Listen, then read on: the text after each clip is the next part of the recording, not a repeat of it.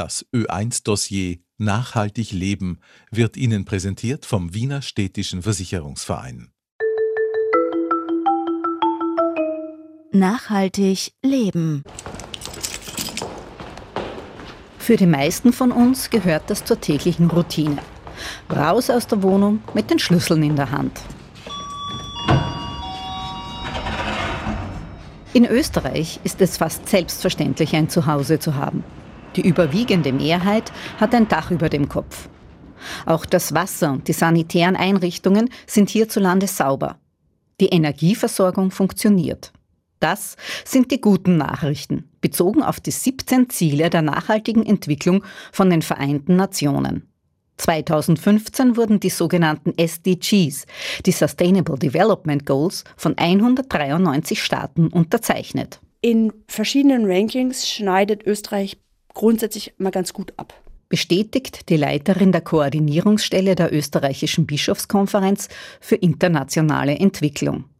Anja Appel hat auch die Plattform SDG Watch Austria mitbegründet, an der rund 213 Organisationen mitwirken und die sich um die Umsetzung der Nachhaltigkeitsziele kümmern. Was die Wohnsituation angeht, was das Wasser angeht. Diese Dinge sind natürlich in Österreich ganz gut. Gerade deshalb haben wir als SDG Watch immer darauf Wert gelegt, dass es Räume und Orte gibt, um darüber zu diskutieren. Und diese Auseinandersetzung muss politisch geführt und öffentlich kommuniziert werden, damit die Menschen verstehen, um was es geht. Deshalb fand Anfang Oktober in Wien das SDG Dialogforum 3.0 statt. Wie soll die zweite Halbzeit der Agenda 2030 verlaufen? In Anbetracht dessen, dass noch immer viele Menschen nicht wissen, was die Nachhaltigkeitsziele überhaupt sind wie wir als Österreich umgehen mit unseren ökologischen Lebensgrundlagen, wie wir umgehen mit Armutsbetroffenheit, mit Einkommensunterschieden, mit Mobilität, wie wir umgehen mit Klimaschutz. Das sind alles Dinge, die Auswirkungen haben konkret auf unser Leben. Hat Österreich die Nachhaltigkeitsziele beim Wohnen, beim Wasser und in der Energieversorgung erreicht, so herrscht für Anja Appel in der Kommunikation jedoch Nachholbedarf. Das Dialogforum in der Form gibt es jetzt das dritte Jahr. Das äh, sagt auch der Rechnungshof zum Beispiel in seinem Bericht, dass zu wenig in die Öffentlichkeit getragen wird, um was es geht. Die 17 Nachhaltigkeitsziele bieten soziale, ökologische und ökonomische Chancen, den miteinander verknüpften globalen Krisen entgegenzuwirken. Milliarden Menschen sind von der fortschreitenden Erderhitzung und Umweltzerstörung betroffen auch in Österreich. Stichwort austrocknende Seen auf der einen Seite, gefolgt von Überflutungen auf der anderen. Auch in ökonomischer Hinsicht tun sich Gräben auf, stellt Anja Appel fest. Ein Ziel, was für alle relevant ist, zum Beispiel das Ziel, ich glaube, es ist fünf, Geschlechtergerechtigkeit. Anja Appels fragender Unterton ist ungerechtfertigt. Ja, es ist das Ziel Nummer fünf.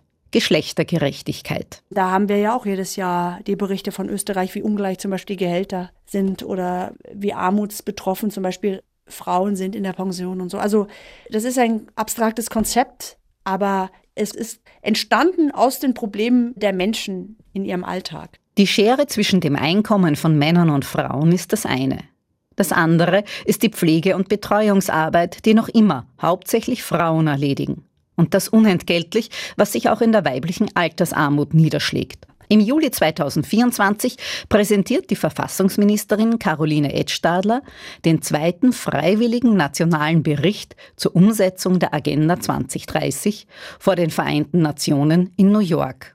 Da werden positive Entwicklungen wie etwa die Ausrichtung des Regierungsprogramms des Landes Kärnten nach den Nachhaltigkeitszielen genauso vorgestellt wie Versäumnisse in Sachen SDG.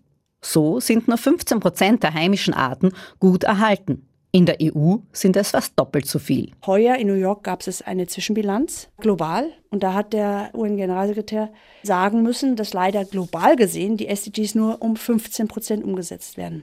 Das ist ernüchternd, aber gleichzeitig ein Aufruf für ein menschenwürdiges Leben für alle auf einem gesunden Planeten. Das war Nachhaltig Leben mit Ilse Huber. Weitere Neuigkeiten zu Klima und Nachhaltigkeit liefert Ihnen jeden Freitag der Ö1 Klima Newsletter ins Postfach. Abonnieren können Sie diesen auf oe1.orf.at-nachhaltig leben.